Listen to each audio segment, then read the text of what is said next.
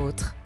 Historiquement vôtre, c'est aussi, vous le savez, l'histoire des mots et des expressions. Stéphane, chaque jour, vous avez le mot de la fin pour nous raconter l'histoire d'une expression. Aujourd'hui, l'expression sur le champ. Oui, que l'on parte sur le champ, que l'on doive accomplir une tâche sur le champ, dans les deux cas, bah, non seulement on doit se presser, se hâter, mais surtout, d'où vient ce champ? Mais j'imagine que c'est un champ de bataille, ou peut-être, je, je suis d'humeur guillerette aujourd'hui, un champ de coquelicots. Lequel des deux alors? Bah, Les deux, mon général.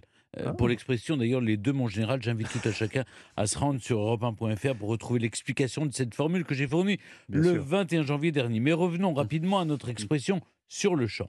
La formule date du 15e siècle. À l'époque, on disait ici même, à l'endroit où on se trouve.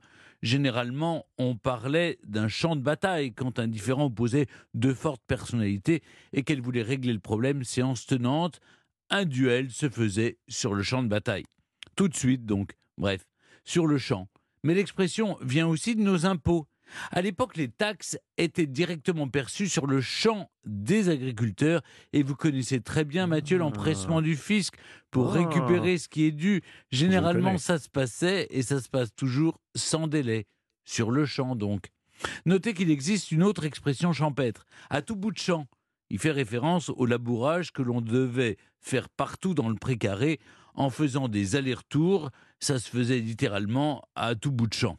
Hmm. Pour dire sur le champ, aujourd'hui en allemand, on préfère à pied levé. En néerlandais, on dit euh, comme la tonnerre, euh, comme le tonnerre et la foudre. Voilà, j'espère que cette courte chronique vous aura permis d'oublier votre quotidien, de vous évader, de prendre la clé des champs. Ah bah la clé des champs, tiens, encore une expression Ah oui. Pour y- la- Oui, non, y vous n'avez pas... Si, moi j'aime beaucoup, même si on sait qu'il n'y a pas de porte pour entrer